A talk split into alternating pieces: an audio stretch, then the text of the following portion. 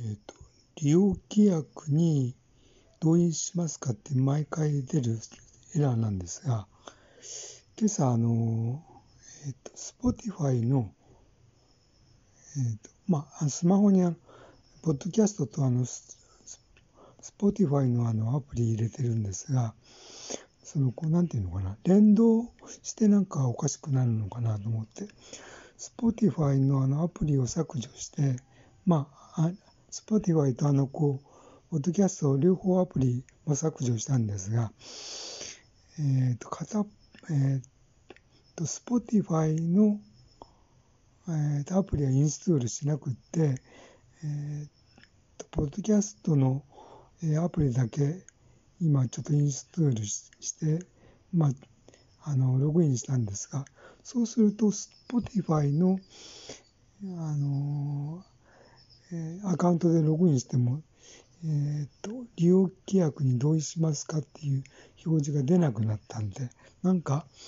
あの、ポッドキャストと、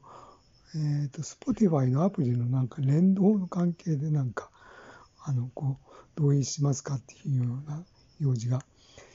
出てたのかなと思っています。で、アカウント側の Spotify の、えっ、と、アカウントとメールアドレスで、えー、ログインするアカウントと、まあ、2つ、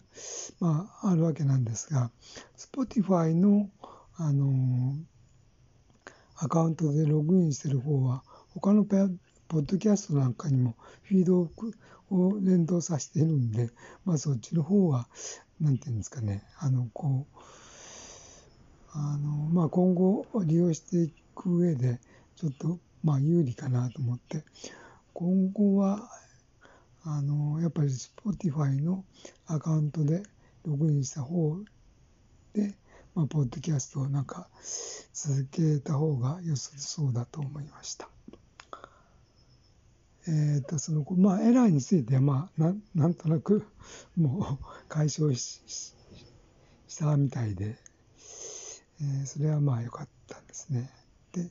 まあ、野良猫ちゃんの、まあ、話を最近ずっとしてたんですが、野良猫ちゃんも今日は、えっ、ー、と、やってこなくなったんで、まあ、野良猫ちゃんの話もちょっともう、今回でもう終わりかななんて思っています。というわけで今後はまあ、一応、まあ仕事に関する、あれですかね、ちょっとしたまあ雑感というか、あそういうことのなんかツイート的なポッドキャストになりそうです。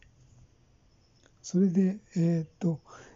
えーと、シーズン番号というのも今は1でですね、